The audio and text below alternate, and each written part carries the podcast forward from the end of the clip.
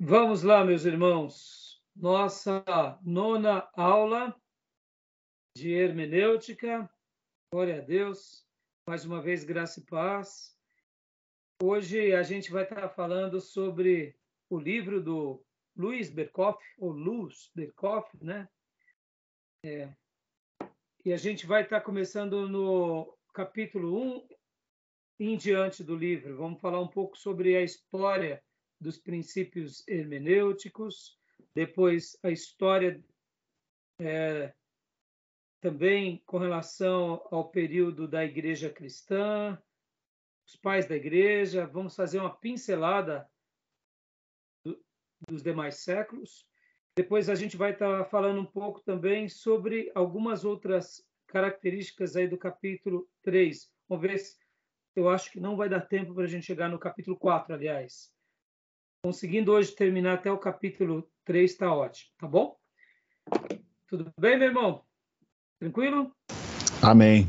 Então tá bom. Pastor Johnny não precisa desbloquear o microfone, como é praxe, né? A gente grava as nossas aulas. Ele está em trânsito, então ele estará acompanhando aqui conosco. Hoje, irmãos, antes de iniciarmos é, a leitura do livro texto e dos nossos slides, eu quero é, ler um texto bíblico que é bem conhecido, que é aquele que Paulo fala sobre é, a armadura de Deus. A armadura de Deus. Que se encontra em Efésios 6, do 10 em diante.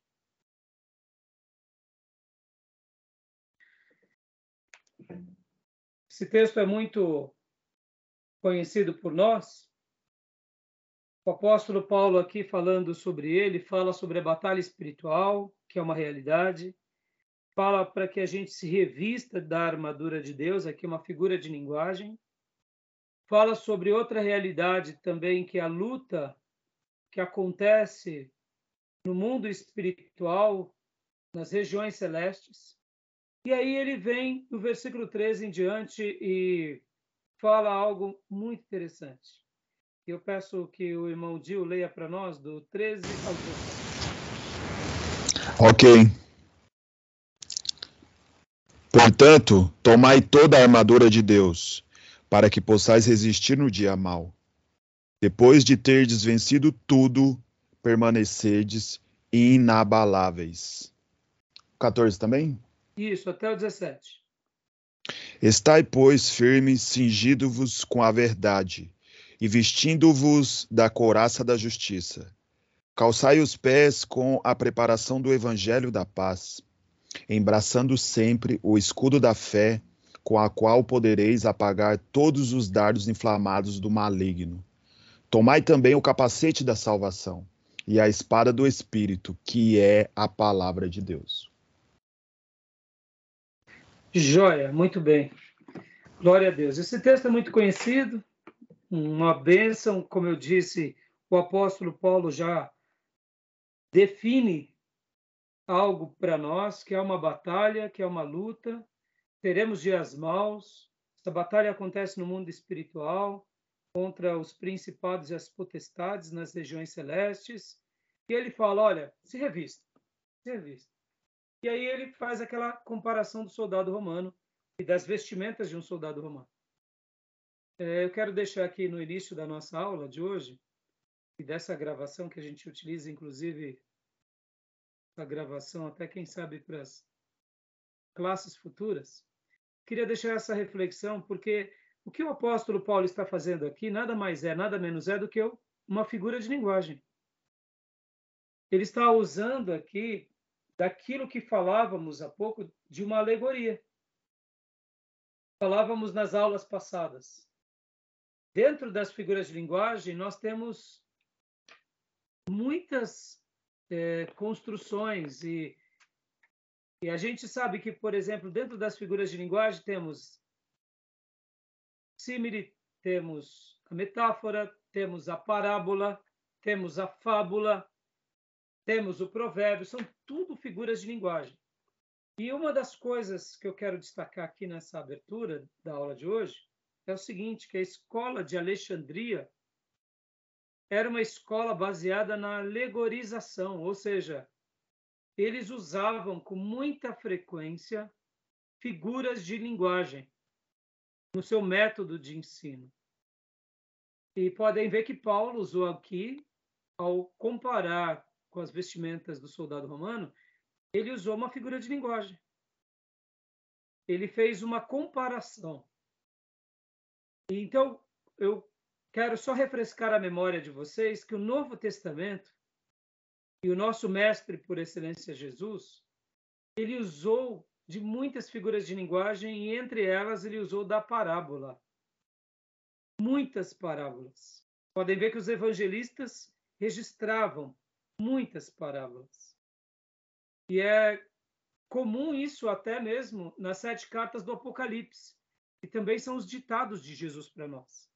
Podem ver que ali, quando o Senhor está repreendendo as sete igrejas, ele usa termos como é, sinagoga de Satanás. Ele fala sobre o colírio. Ele fala também sobre vestes. Ele fala sobre o, ao vencedor eu darei uma pedra, escreverei um novo nome. Ou seja, pode ver que a comunicação do mestre era permeada com figuras de linguagem, com retóricas, com símiles, é, figuras de retóricas, símiles, metáforas. Por que eu estou falando tudo isso? Hoje, guardem isso. No estudo desse livro, irmãos, a gente vai, vai, vai trabalhar bastante sobre essas duas escolas, que é a escola de Antioquia e a escola de Alexandria. Tá bom? E eu, como eu disse na minha aula da semana passada, ou melhor, na aula de terça-feira, tivemos na última terça, hoje a gente está tendo essa aula extraordinária quinta. Eu falei para vocês que a, a, igreja protestante ela, ela conserva a escola de Antioquia como a melhor escola. E quando ela fala sobre a escola de Alexandria, ela fala assim com uma certa desconsideração. Eu até entendo um pouco porque isso acontece.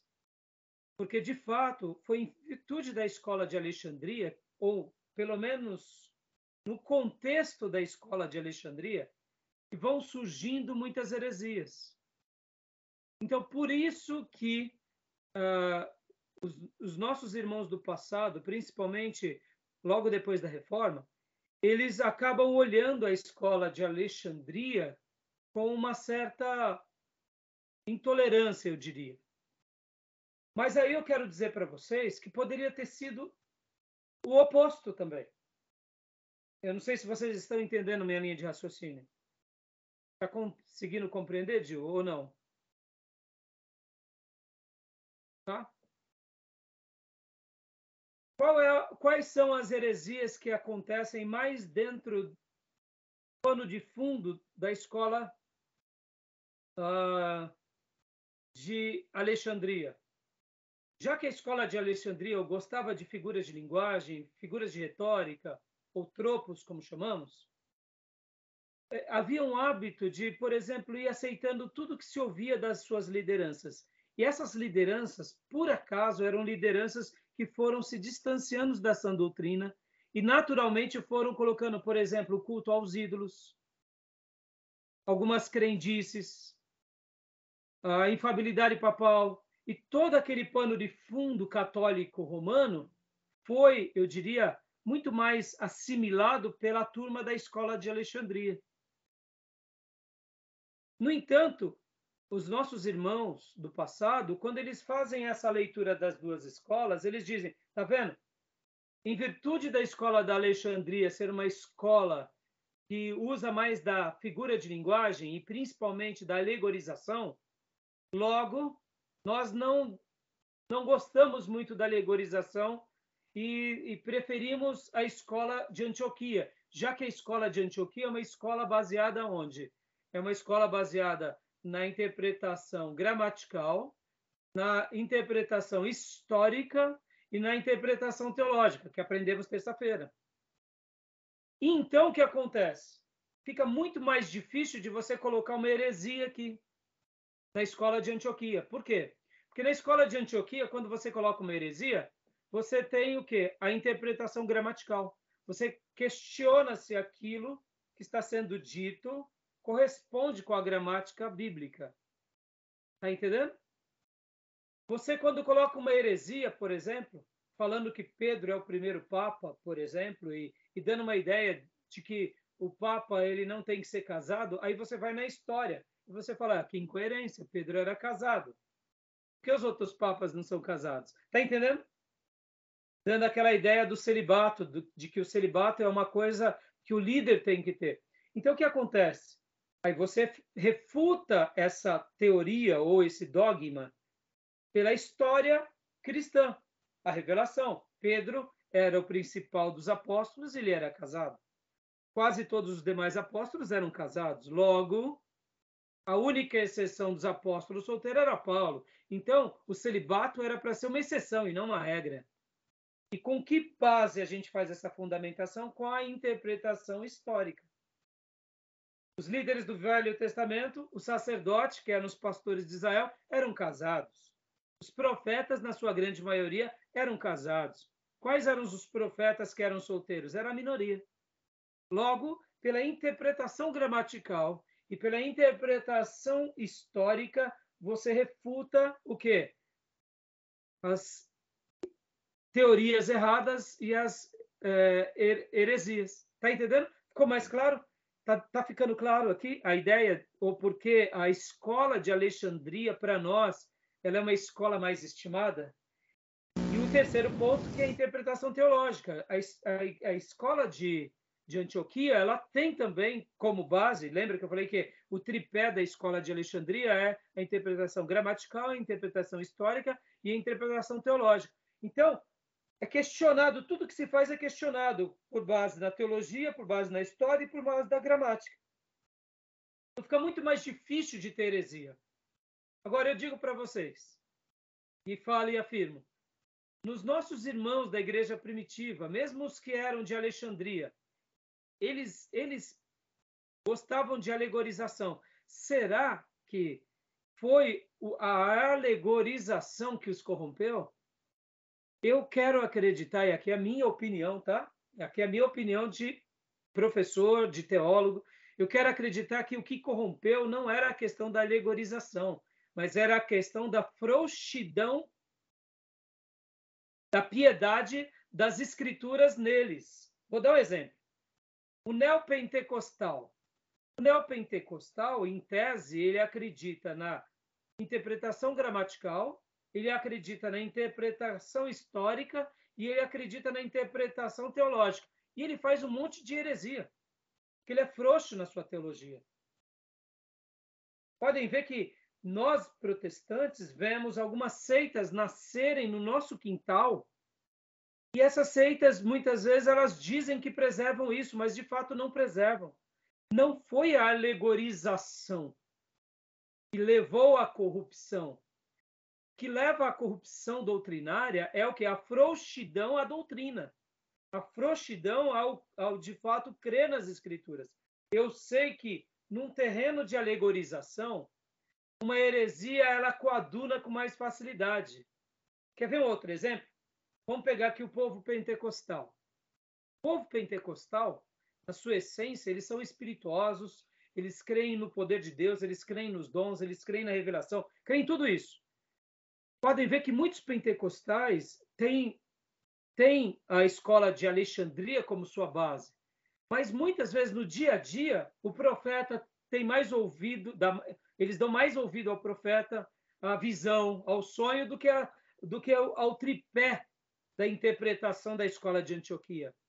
Mas eles acreditam na, na, na, escola de Antioquia, mas muitas vezes a prática pentecostal, ou seja, a, a, a fé dessas pessoas eu diria principalmente aqueles que não são mais muito maduros, eles acabam colocando outras coisas em pé de igualdade.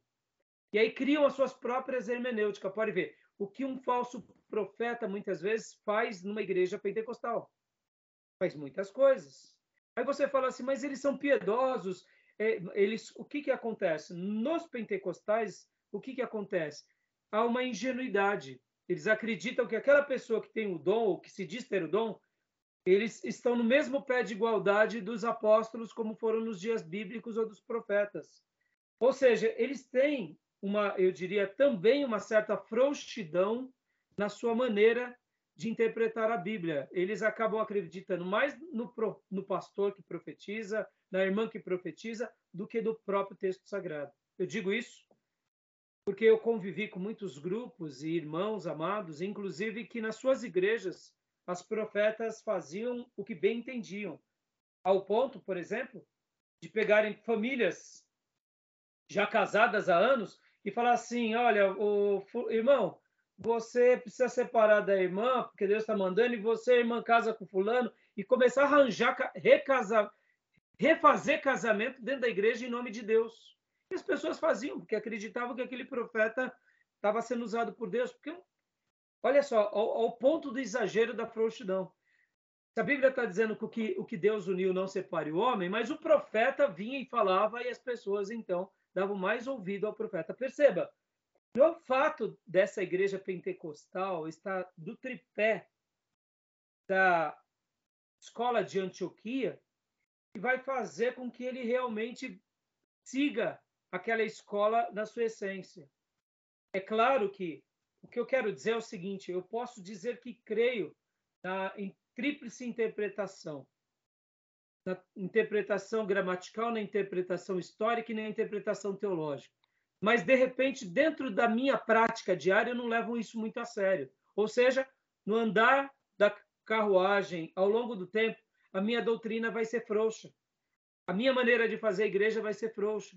Por quê? Porque, de fato, não é o fato da alegorização ou não, é o fato da frouxidão com as escrituras. Por que eu estou falando tudo isso? Porque Jesus, por exemplo, ele usava de parábola, mas ele não feria o espírito teológico. Jesus usava de muitas parábolas nos seus ensinos e não feria. Paulo usava muitas analogias e não feria. É possível que muitos cristãos usem a escola de Antioquia e sejam muito felizes, porque o que vai deturpar a escola de Antioquia não é simplesmente alegorização, mas vai ser na maneira em que ele usa essa alegorização na teologia se essa alegorização está fundamentada na teologia, vai ser muito útil essa escola. Por isso que eu disse que eu ia tentar reconstruir essa ideia aqui entre nós, mostrando que é possível sim você nadar de braçada na escola de Antioquia sem cometer deslizes.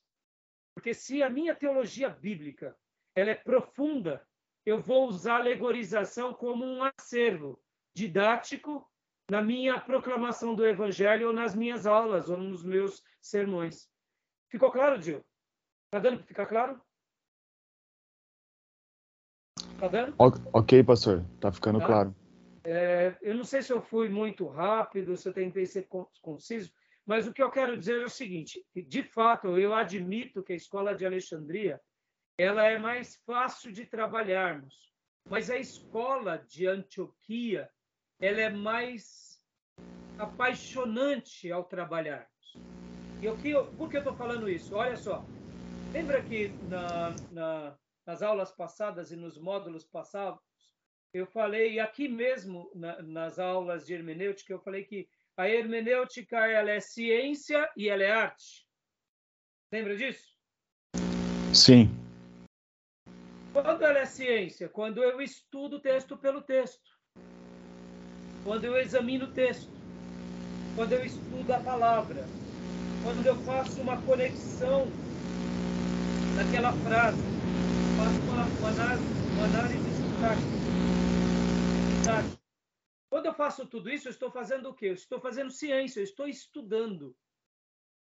Mas quando eu uso a minha criatividade, quando eu uso a minha inovação, em todas essas palavras, em todo aquilo que eu estudei, em todas aquelas análises, e faço ali, embelezo com sinônimos, vou no original, vou no radical, pego uma, um, uma ideia e, e, e, potencializo essa ideia. Ou seja, essa minha hermenêutica está virando arte.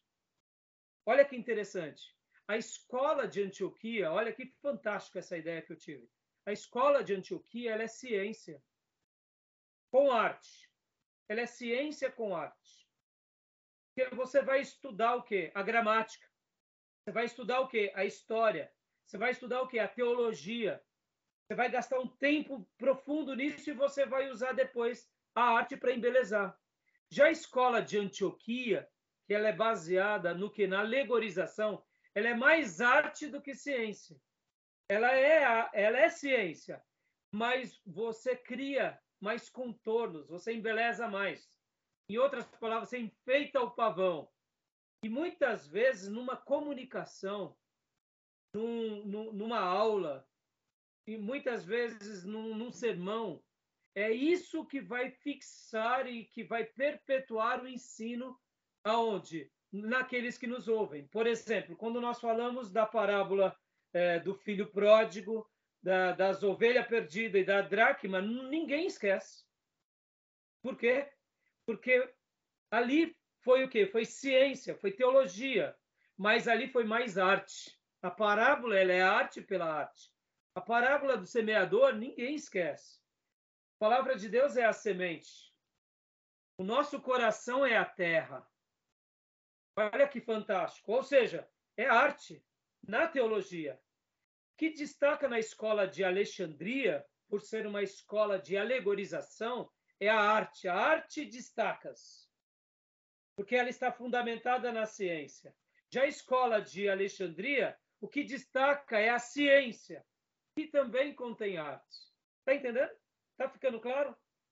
Quando eu desprezo a escola de Alexandria, eu estou fazendo um desserviço à nossa história. Por que eu falo isso? Aí aqui vai ser muito legal. Esse ponto agora eu vou. Agora, esse ponto eu tenho que trazer um pouco aqui a história, aqui entrando no outro ponto. Por exemplo, irmãos, o mundo não é dividido em Oriente e Ocidente? Sim. Nós, pensamos como os orientais pensam? Não. Não. De forma alguma. Pode ver que acabamos de ler um texto de Paulo que ele faz uma quê? Uma comparação às vestimentas dos romanos. Paulo era um oriental. Nós somos um ocidental. Olha que interessante. A escola de Alexandria, ela era uma escola oriental. A escola de Antioquia também era uma escola oriental. Eram duas escolas. Estavam, vamos dizer assim, claro, uma estava mais no Oriente, outra estava mais no Ocidente. Mas para nós hoje seria mais ou menos isso. As duas estavam no Oriente. Essas duas escolas estavam no Oriente. Mas por que eu estou falando um pouco sobre isso? Pensamento grego e o pensamento romano parecem que não, mas eles, eles se mesclaram durante um bom tempo sobre a maneira de pensar. Ao longo dos séculos, eles se dividiram. Por que eu estou falando isso? Os gregos, antigamente, lembra que eles trabalhavam com mitos? Muitos mitos? Muitos mitos. Sim. sobre o mito da sereia, lembra? Sim. Temos o mito de Procusto, o mito de Prometeu. Olha que interessante. Existem muitos mitos. Os gregos usavam os mitos. Os, os romanos também usavam os mitos, mas de uma forma curiosa. Essa ideia de mitologias, de figuras de linguagem, ela continua sendo preservada na escola de Alexandria, não tanto na escola de Antioquia, mas de uma forma geral, esse tipo de figura de linguagem acaba sendo usado muito pelo povo oriental. Pode ver que quando nós estamos conversando com japonês, quando nós estamos ouvindo uma história árabe, quando nós estamos ouvindo um, um provérbio judaico, geralmente é, é recheado de alegorização. Por exemplo, provérbio árabe: quem planta tâmaras não colhe tâmaras. Já falei isso para vocês. A tâmara é aquela semente que você planta que depois de 90 anos dá a fruta. Ou seja, quem planta geralmente não vai colher. Você planta para a sua geração colher. Você está usando uma coisa real e fazendo dessa coisa real um ensino, um provérbio. Uh, os japoneses têm uma, um, uma história baseada na semente da verdade. Um rei muito famoso deu uma semente para cada criança do vilarejo e disse para elas: tragam ah, ah, depois de seis meses, as árvores que geraram dessas sementes. E aí teve o dia marcado para o rei receber as crianças e com as suas árvores, e, e era impressionante a fila de crianças, com as suas árvores das mais variadas. E no meio da fila havia uma criança muito simplesinha e pobrezinha que segurava um vaso, e nesse vaso não tinha árvore nenhuma, mas ela foi até diante do rei. Depois de o rei verificar todas aquelas sementes, ele escolhe aquele garoto e fala: Você é o vencedor, você será aquele que eu vou escolher. E ninguém entende nada, porque de fato o rei tinha distribuído muitas sementes para todas as pessoas e para as crianças plantarem. E como que ele vai escolher a árvore que não germinou? Como ele escolheu a árvore que não germinou? E aí o rei veio e, e na frente de todos disse assim: é porque essa semente é a semente da verdade. Ou seja, antes do rei distribuir as sementes, ele tinha colocado todas as sementes de várias árvores frutíferas eh, e de pés dos mais variados, ele colocou no forno. E a semente, ela não só secou, mas ela morreu. Então era impossível germinar. Olha que, que história interessante. Então, o único que realmente preservou a verdade, ou seja, plantou direitinho, deu tempo e não cresceu, e chegou a data e levou para o rei o seu vaso sem, sem árvore, foi o vencedor, porque ele, ele realmente plantou aquilo que o rei tinha dado até o final. Os outros viram que não nasceu, o pai foi lá, pegou outro galho e, e criaram uma outra árvore, e deram para a criança e falaram: vai lá, filho, quem sabe você vai ser o vencedor. Ou seja, eram árvores mentirosas. Olha só, histórias orientais. Essas histórias, elas percebam que assim o, o, Oriente ele, ele tem muitas histórias, muitas analogias. Em outras palavras, alegorização. Podem ver o poder que gera em nós o quê? Uma ilustração.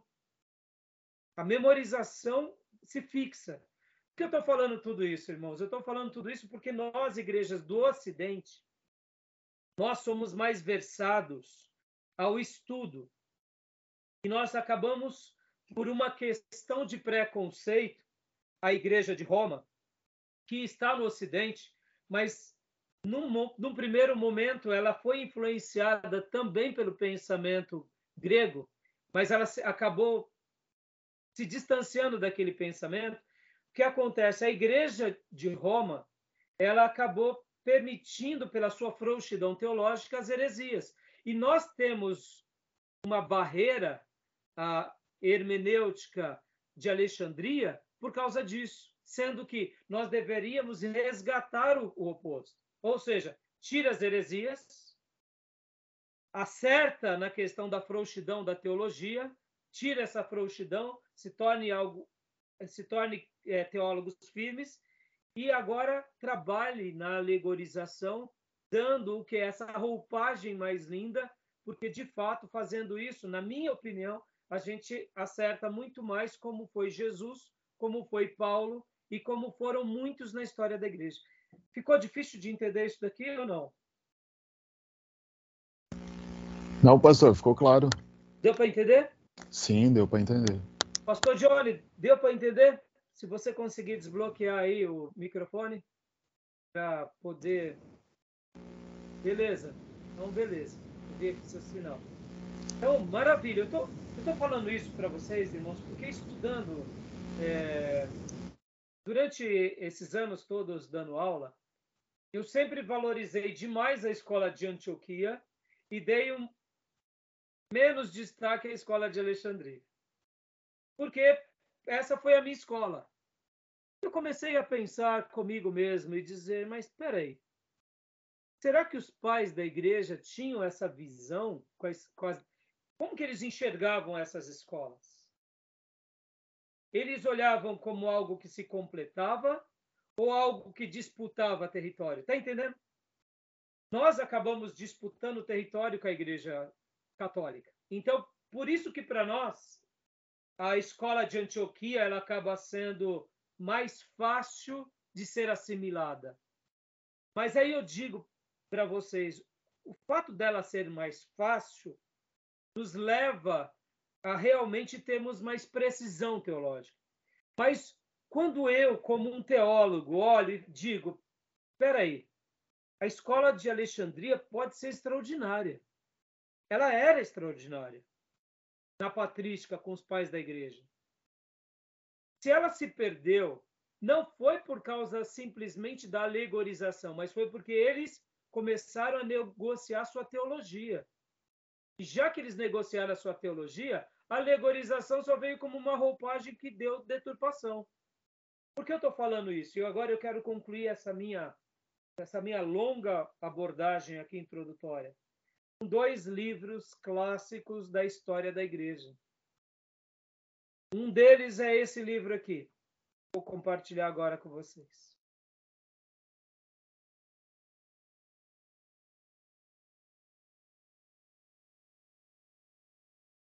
Esse livro aqui.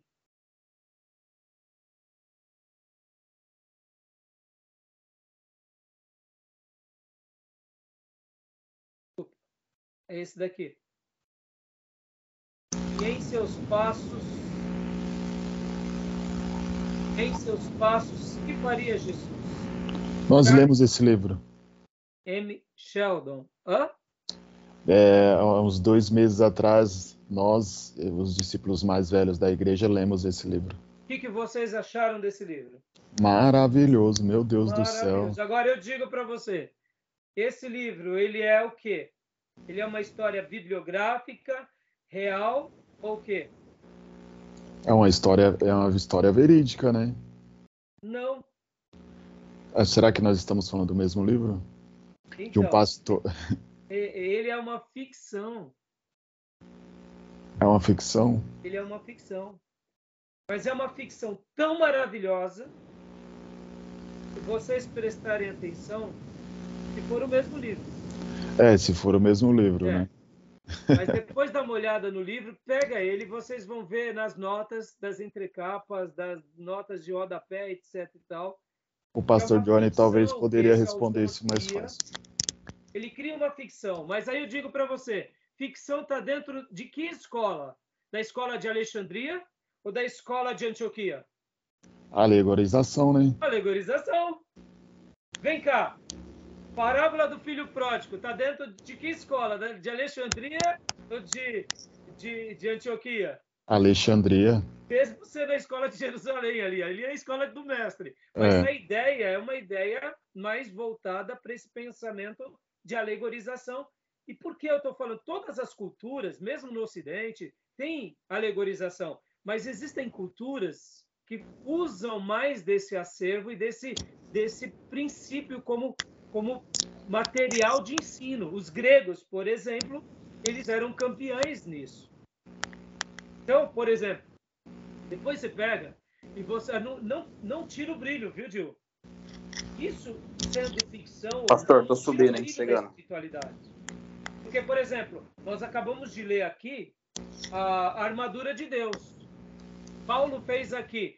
Cada cristão nos dias de Paulo tinha que viver com uma armadura romana? Não. Tirava o brilho? Não. Tirava não. O brilho. Por que não?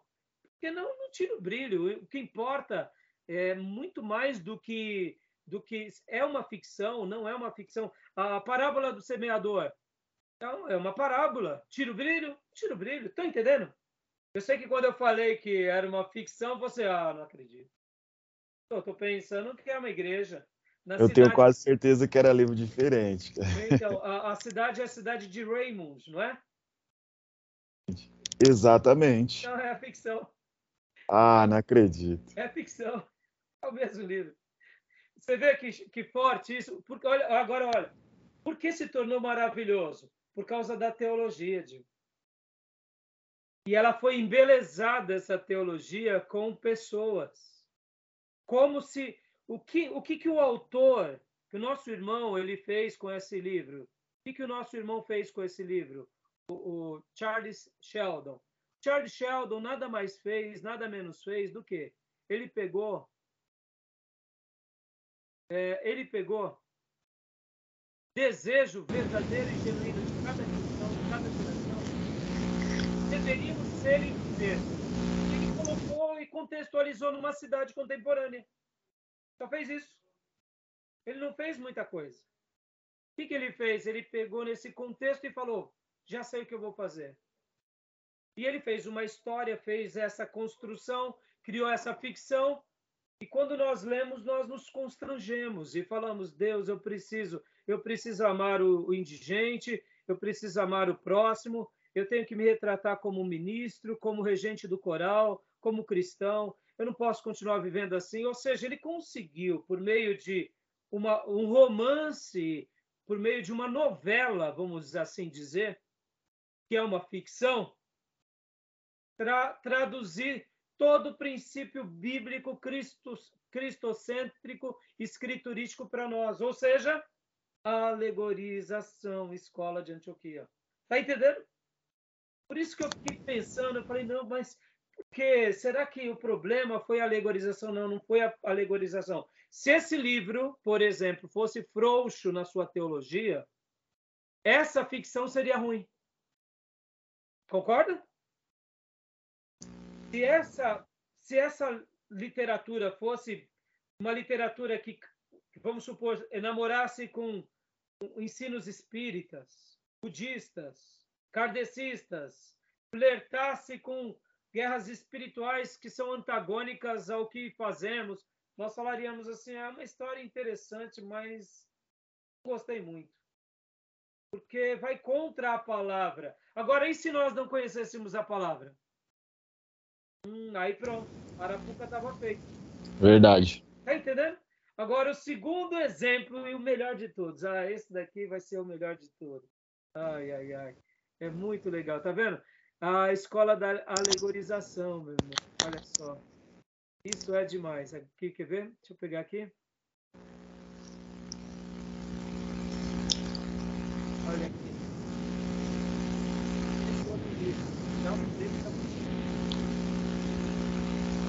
Me senti igual o dia que eu descobri que Jesus não desceu às entranhas da terra. Olha aqui, ó, esse outro livro, muito conhecido por todos nós. Ah, Dio, não quis, não quis, não quis atrapalhar o seu, seu né? Ó, publicar aqui. Esse outro livro, não estou ganhando nada em falar dessas plataformas, mas é só para indicar o clássico O Peregrino de John Bunyan. Peregrino de John Bunyan é o quê? Peregrino de John Bunyan é ficção? É, é, é escola de Antioquia ou escola de Alexandria? Alexandria. Totalmente escola de. Eu acho que não há nenhum livro na história cristã que seja a grande é, defesa da escola de Alexandria como esse. E é maravilhoso, né? Maravilhoso. Aí eu te pergunto, ele é um livro baseado em fatos reais ou ele é um livro baseado em alegorização? Alegorização. E eu aí? não li ainda, mas não, já, é... já é tive muitos é spoilers.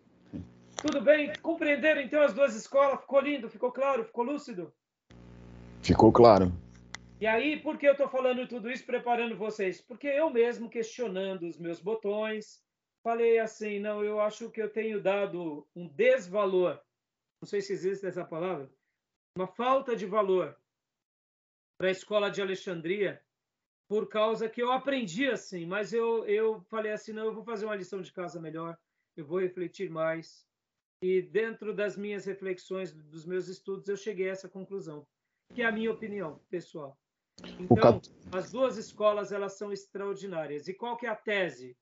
Na escola de Alexandria, ela é uma escola baseada na ciência, ciência teológica. Aqui leia-se ciência como teologia, como estudo teológico. E a escola, então, é a escola de Alexandria, ela, é ela, ela, ela é fundamentada na ciência teológica, que tem que tem alegoria. Já na escola, na escola de Alexandria, de, de Antioquia, ela é baseada no estudo teológico que tem alegoria. Já na escola de Alexandria, ela é baseada também no estudo teológico que contém abundantemente alegoria. Ou ela não só contém. Eu não vou falar que a, a escola de Alexandria ela é alegoria. Eu poderia até dizer que a escola de Alexandria ela é alegoria com teologia. E já a escola de, Alexand... de Antioquia ela é, teo... ela é teologia com, com um pouco de alegoria. Ela é mais teologia e uma pitada de, de alegoria. Já a escola de Alexandria, ela é alegoria, muita alegoria com muita teologia. Entendeu? Pastor. Mas eu não vou fazer essa ponte contrária, porque é como se a alegoria fosse o principal da escola, e não é. É a teologia. Ela está no meio. Só que ela está tão recheada que ela acaba sendo envolvida como uma semente. Vamos dar uma figura de linguagem melhor aqui. A escola de Alexandria, a teologia é a semente. E a alegoria é toda a fruta que, que envolve essa semente, toda essa casca, todo esse suco. Já na escola de Antioquia, vamos dizer assim que ela seria mais parecida a um coco. Ela tem a sua essência, mas é, é, ela se, se, mescla, não é tão diferente. A semente é, é seria diferente. Não sei se eu consigo. É até difícil de descrever, mas deu para entender, né? Sim, pastor, ficou claro. Beleza. Pastor, pastor. Johnny, diga, pastor.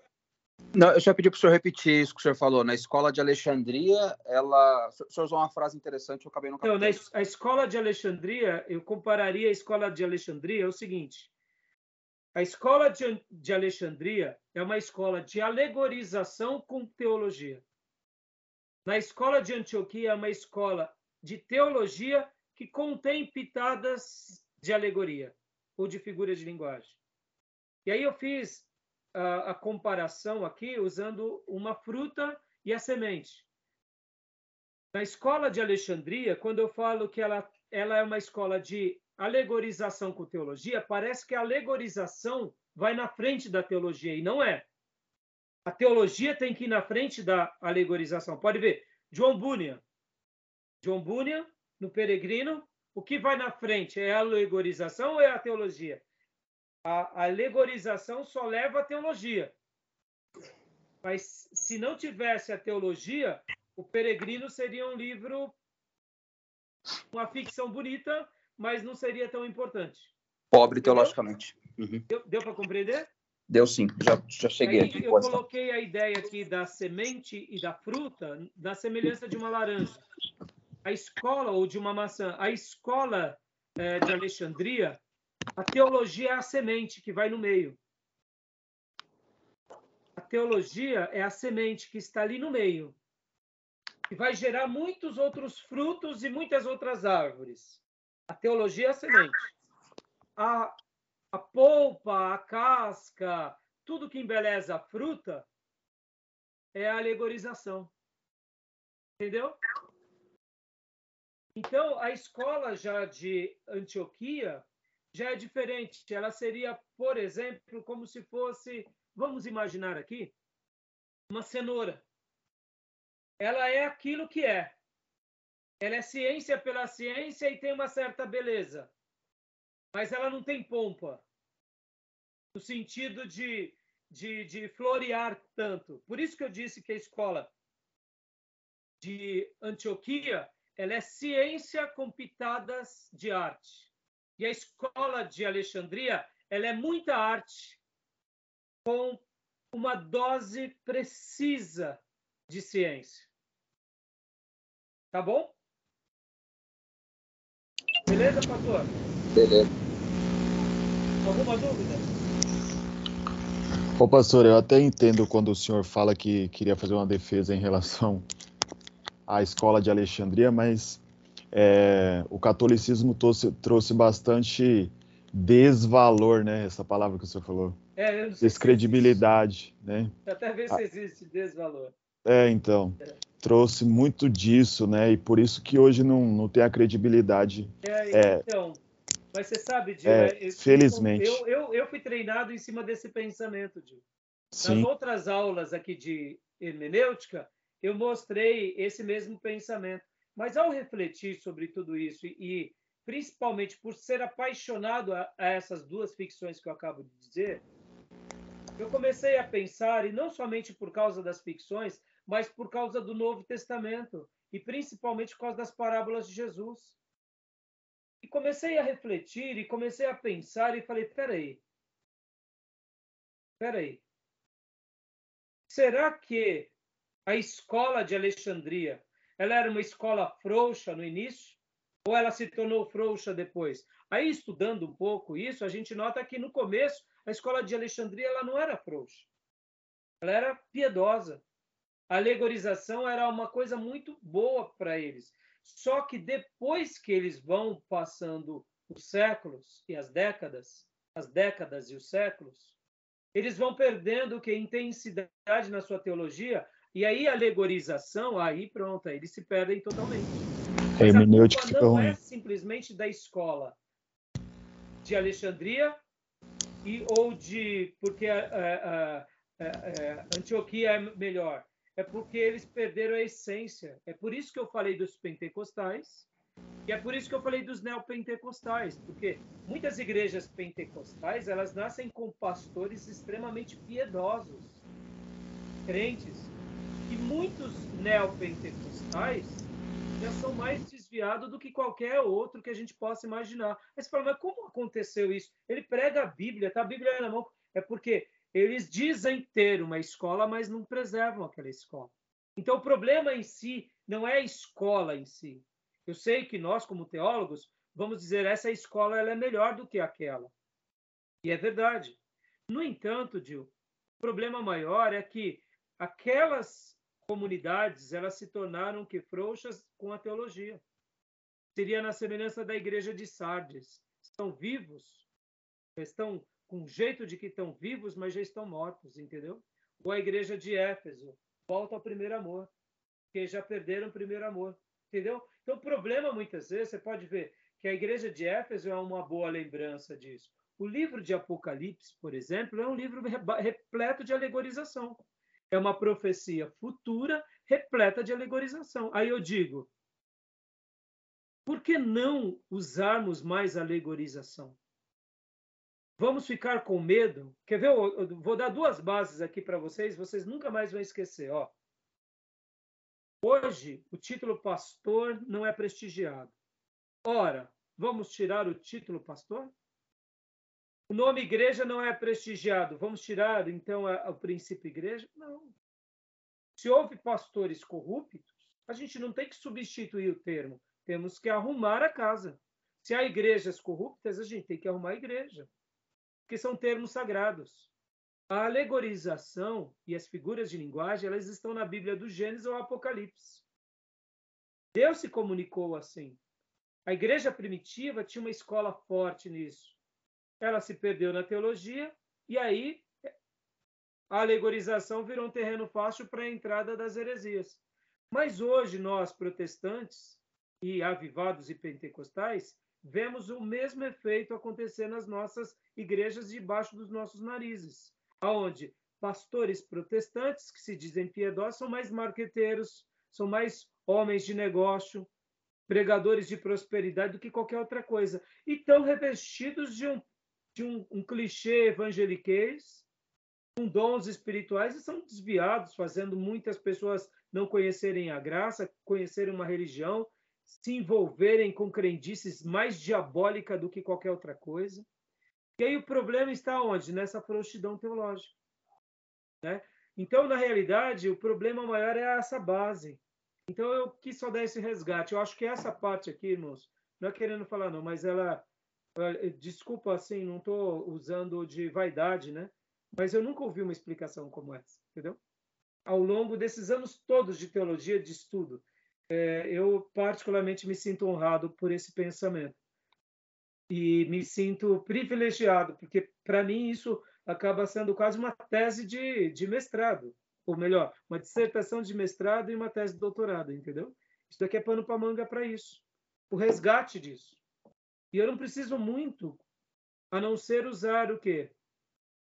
O livro do Shadow e o livro do, do, do nosso irmão Bunyan, entendeu?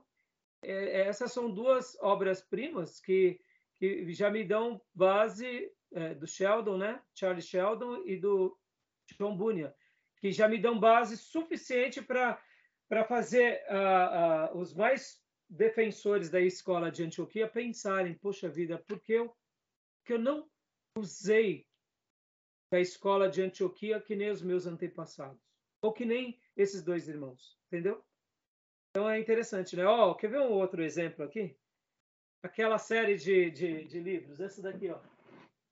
Vamos lá. Deixados para trás. Isso daqui é o quê? Eu sei que isso daqui é teologia pré-tribulacionista, em escatologia, tudo bem? Mas vamos lá, isso daqui é o quê? É a escola de Antioquia ou é a escola de Alexandria? Alexandria. Totalmente. Até a teologia é, escatológica, pré-tribulacionista, pré-milenista, ela tem muito mais da escola de Alexandria do que da escola de Antioquia. A escola de Antioquia vai ser mais sensata nesses pontos. Vai dizer, olha, eu não sei quando vem. Mas a escola de, de, de, de Alexandria vai falar assim, não, ele vem aqui, ele leva lá, ele arrebata aqui, a gente vai para lá, constrói tudo. Aí a gente, a gente acredita nessa ficção. E eu sei que é muito linda e eu quero esperar que seja verdade e que seja assim, mas a gente vê que a escola de Alexandria ela vai dar asas à imaginação, à arte. E o deixados para trás é o que? É arte pela arte. É teologia com arte. É uma linha teológica. Para muitos é uma linha teológica falha, mas é arte. Então a escola de Alexandria é arte pura com teologia. A escola de Antioquia é teologia com pitadas de arte. Tá bom, meus irmãos? Eu falei, ah, não vou fazer essa. Amém. Meu Deus do céu, vou, vou ensinar meus, meus, né, meus alunos com essa graça que recebi passar, porque eu, particularmente, irmãos, me sinto assim desafiado a estudar mais a escola de Alexandria. Entendeu? Tá bom? Beleza até aí? Tudo ok, bem? pastor. Beleza, pastor. Agora já está aí né, no seu novo cockpit aí, né? Tá bom? Então vamos lá, irmãos, vamos aqui para os slides, né? Como eu disse para vocês, irmãos, esse livro, livro do Louis Berkowitz, ele é um pouco mais complicado. Já começaram a ler ele? Já. Já. O que, que vocês estão achando dele? Então, ele é. Desculpa, Gil. Chegou agora e quer dominar, né? Como assim? É, é uma leitura que a gente tem que fazer com cuidado, né? Ele é, é um pouco mais denso quando comparado com o do Nelson. Mas eu estou gostando da leitura, de verdade. Não, ele é maravilhoso. O livro é maravilhoso, só que dá para ver que ele tem uma pitada do quê? Da escola de Alexandria. Ou melhor, da escola de Antioquia. É isso que eu ia falar, Antioquia. Ele é ciência. É. Ele é mais ciência. Ele que vai é estudar história, ele vai estudar o tempo, ele vai estar, ele é mais científico, né? Ele é mais acadêmico. Ó, academia, escola de Antioquia. É interessante, isso daqui é muito legal, irmãos, é muito legal. Ó, deixa eu só falar uma coisa para vocês aqui para eu pontuar esse, esse, esse. Se Deus permitir, domingo eu vou falar um pouco sobre isso. Eu quero tocar num assunto domingo e eu vou dar um toque para os irmãos da igreja sobre é, compreender um pouco isso na, na, nossa vida. Por exemplo, irmãos, Uh, futebol é arte ou é ciência? É na, minha, na minha opinião, é arte. É arte. Mas tem ciência? Muita. Ah, muita, com certeza. Orquestra sinfônica, música classe, clássica, é arte ou é ciência? Eu acho que é os dois ainda também. É os dois, mas predomina qual? Arte. Ah, a arte. A arte. É arte com um viés altíssimo de ciência, mas é arte. Ah, medicina, ah, em especial quando o médico não só está ali durante os seus anos de estudo, mas ele está ali abrindo o peito de uma pessoa e tal, arrancando o peito, tirando o coração, botando para fora. Ali é arte ou é ciência? Ciência. Ciência. Aí, de repente, as máquinas param e dá um piripaque aqui, começa a dar uma coisa que eles não aprenderam, e aí o médico tem que improvisar. Improviso é, é ciência ou é arte? Aí é Deus na parada para fazer o milagre.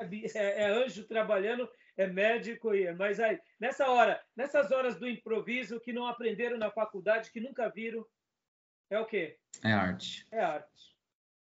É a ciência indo na frente. Porque ele vai estar sendo conduzido por tudo que aprendeu. Mas ele vai ter que usar da criatividade, da inovação. Olha só. Até a tua explicação, pastor, é da escola de Alexandria. Então, a tua didática aí está sendo escola de Alexandria. De forma claro. Agora, olha lá, que interessante. Mercado financeiro, bolsa de valores, a economia, taxa de juros, dananá, inflação. Isso daqui é arte ou é ciência? Mercado financeiro, de modo geral, no sentido da economia de um país. Ciência. Ciência. E os nossos diretores e gestores têm que ter um viés de arte para poder se comunicar com as pessoas, para poder falar, pra... mas é, é ciência. Agora vamos lá. Agora esse é o pulo do gato. Política é arte ou é ciência? Arte. Deu dúvida, não deu? Fiquei na dúvida. Eu tá na dúvida, ninguém sabe distinguir. Eu ouso dizer, política é arte, com pitadas de ciência. Aonde está a ciência? O resultado da eleição, a estrutura do, do partido, a nomeação do partido, tudo de, depende do quê? De conchavos, de debates, de opiniões. De... Isso é ciência? É ciência, é, é a ciência democrática. Mas aonde a arte? A pessoa que não tem comunicação clara, como, por exemplo, o Suplicy. Porque o Suplicy nunca foi presidente da República e foi o Lula, um, um, um, um operário? Porque Suplicy não, não é carismático, o Lula é. Simples assim.